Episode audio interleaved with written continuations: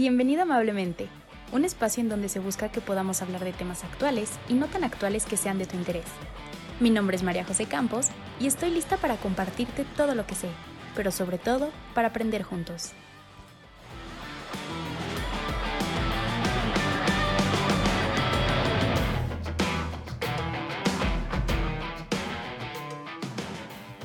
Hola a todos, ¿cómo están? Espero que se encuentren muy bien el día de hoy. Yo estoy contenta de poder estar con ustedes un episodio más. Le doy la bienvenida a todos los que me conocen y a los que no también y los invito a que escuchen los episodios pasados. Y bueno, sin más preámbulo, les doy la más cordial bienvenida y empecemos a hablar de este tema que me parece que va muy ad hoc al mes. Digo, ya va terminando, pero bueno, febrero para mí es el mes del amor y la amistad.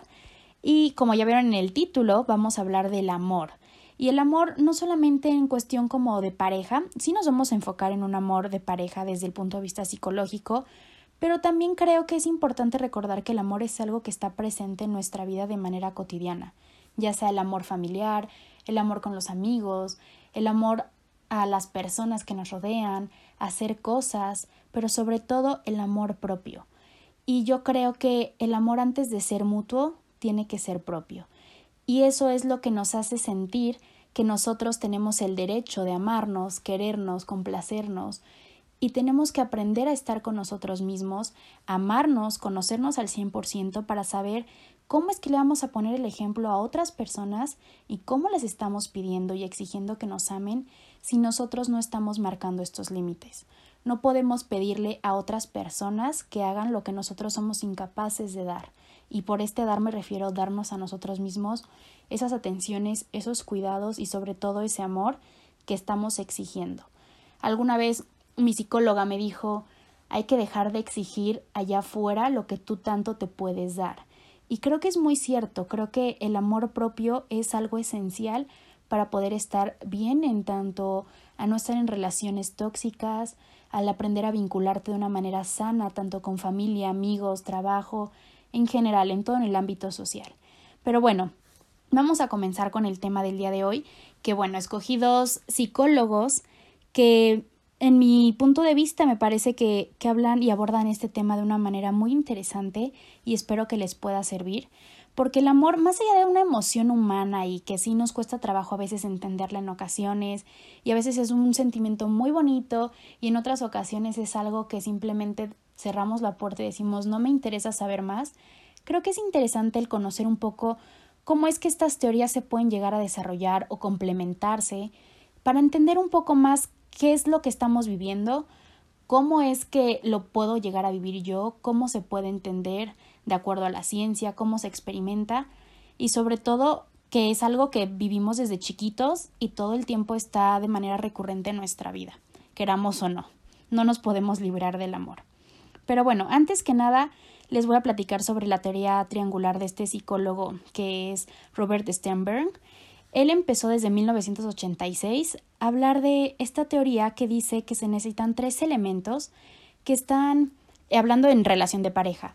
eh, que van como vinculados y que en ocasiones a lo mejor puede haber uno que esté en mayor porcentaje, otro que esté en menor porcentaje, pero siempre se necesitan de estos tres componentes para construir el amor. El número uno es la intimidad. Y la intimidad no se refiere exactamente, eh, o el siguiente punto que les voy a mencionar, como a un acto sexual. Simplemente es que tus sentimientos que estás aprendiendo a sentir, a vivir, a reconocer, los promuevas dentro de la relación. Básicamente es el abrirte, el mostrarte vulnerable con lo que estás sintiendo, con lo que eres, con lo que piensas, el autoexponerte para que la otra persona te conozca en su totalidad y también esta persona a ti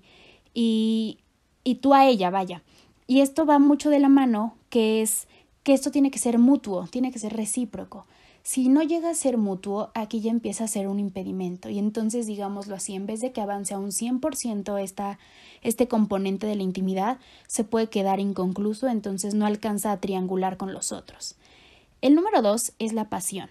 Y hablo que no solamente es un deseo sexual, si bien va relacionado como al deseo intenso de estar en unión con el otro y a lo mejor esa atracción física que tenemos en primera instancia, la química, pero también va muy acompañado de toda esta excitación psicológica que es la química del amor, la presencia de todos los neurotransmisores, las sustancias químicas que están en nuestro cerebro, que eh, aquí entra mucho el deseo, la serotonina, la oxitocina y el querer estar siempre constantemente al lado de esta persona que tanto nos gusta, que tanto nos atrae, querer conocerla, el experimentar estas situaciones biológicas, físicas, emocionales, desde las mariposas en el estómago, que te sudan las manos, el enrojecimiento de mejillas, dolor de cabeza, eh, no sé, mareos, todo esto que estés experimentando entra aquí dentro de esta pasión. Y número tres, el compromiso. Esto es, y a mí me parece súper bonito porque va mucho con mi filosofía de vida, que es la decisión de amar a otra persona. Para mí el amar, y hablo desde mi punto de vista y personal, eh, para mí, María José, el amar es una decisión, es una decisión que se toma todos los días. Si bien el enamoramiento es justamente una parte de este amor, creo que el amar es aceptar a la otra persona tal y como es, es decidir serle fiel, ser leal y compartir con esa persona, ya una vez que conoce sus errores, sus defectos, decir, sí tiene estos errores, sí no me gusta esto, pero se puede llegar a dialogar y a pesar de eso, decido amarte, te acepto y quiero compartir mi vida contigo. Y aquí no solamente en un ámbito de pareja, sino va también más allá con la familia, con los amigos, este amor que va partiendo más una línea incondicional, como el amor de las madres, el amor de la familia. Yo sé que muchas veces pensamos, y también estoy de acuerdo, que el amor es algo que se trabaja y se gana, pero creo que también hay tipos de amor en los que aceptas tanto a la persona con todo, ya una vez que lo conoces o la conoces, que llega un momento en el que sabes que ya es tu decisión lo que estás amando y no nada más es una cuestión de una emoción pasajera. Y es importante aquí recordar que todo este amor se trabaja de manera constante y no siempre es de manera lineal. El amor también está evolucionando, evoluciona conforme pasa el tiempo y aquí entra también la teoría de este psicólogo que se llama John Gottman, que escribió el libro, que se los recomiendo, es The New Science of Love, donde habla que no nada más el amor romántico es, es aquel que existe, aquel que nos desbarata, aquel que nos hace vivir y sentirnos totalmente plenos. Y este amor, enfocándonos en el amor eh, romántico de pareja, habla de tres etapas, tres etapas que se viven dentro de este amor que les voy a compartir que es la fase número uno, es la etapa de la alimerencia, que también la podemos conocer como el famoso enamoramiento, que esta fase es donde estamos más ilusionados, tenemos el rush de energía, vemos una persona y nos encanta porque decimos es perfecto, es wow, lo veo y me tiemblan las piernas, la veo y se me para el corazón, es algo totalmente intenso, eufórico, tenemos cambios de estado de ánimo, nos ponemos nerviosos, tenemos temblores, hay mucha excitación y nerviosismos, está el pensamiento intrusivo todo el tiempo e incluso también se puede llegar eh, a observar algún tipo de obsesión, pensamientos fantasiosos, el momento en el que llegas a dormir y empiezas a imaginarte, empiezas a tener tantas expectativas de lo que va a suceder, lo que está pasando, que empieza a surgir en ti una idea de miedo o temor al rechazo. Entonces, ahí es cuando empiezas a ver el enamoramiento como algo excepcional, algo que hace que vibres muchísimo, que te emociona demasiado, el estarlo pensando te, te tiene de buenas todo el día. Y aquí es donde empieza todo esto de la química del amor. Ya cuando haces el primer acercamiento o tienes algún contacto con esa persona, es como les decía hace ratito, se, se complementa con la otra teoría del otro psicólogo, que se empiezan a segregar en nuestro cerebro estas sustancias que son la oxitocina, la dopamina, la serotonina,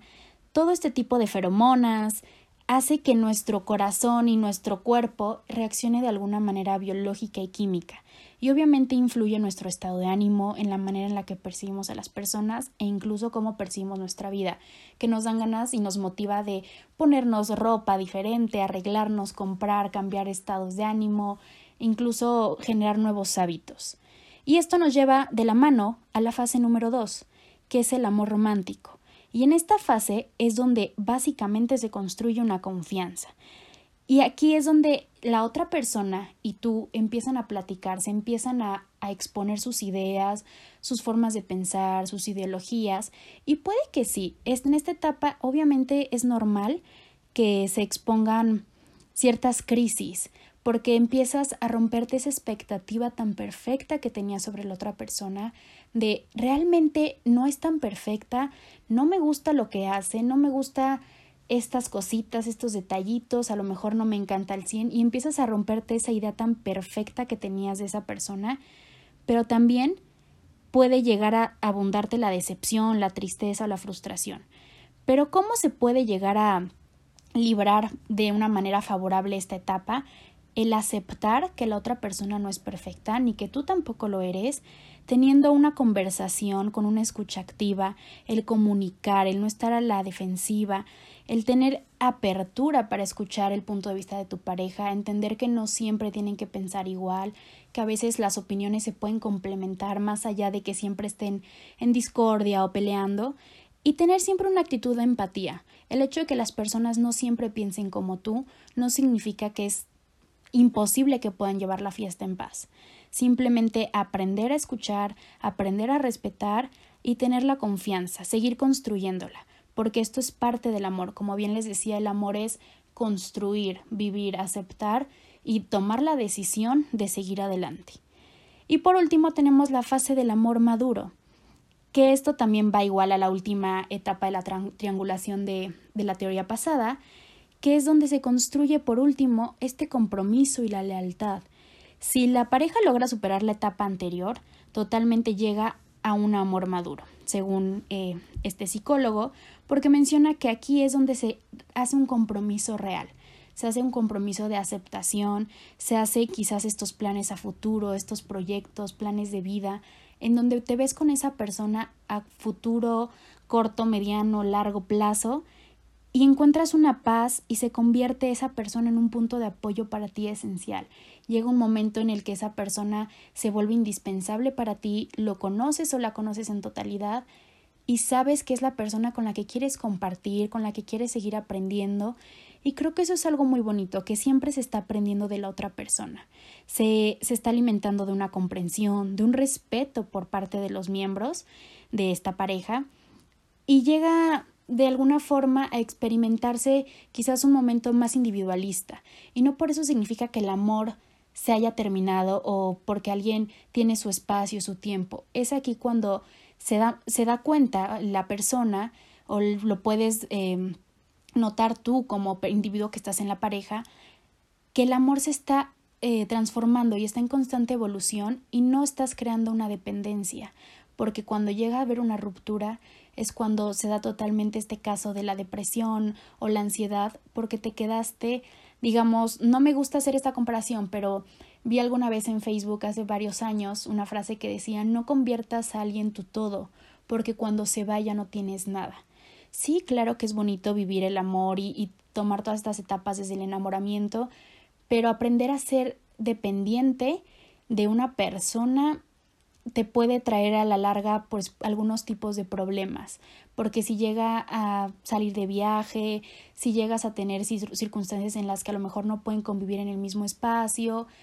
llega a ser perjudicial para la persona que está creando esta dependencia. Entonces, el vivir una individualidad dentro de una relación en común, creo que es algo que se alcanza en este punto de esta relación estable y que llega a ser sana. Entonces, este vínculo emocional ya no es tan obsesivo como en la primera fase y da paso a un amor libre, en donde se permite que haya comunicación, diálogo y se puede llegar a negociar cierto tipo de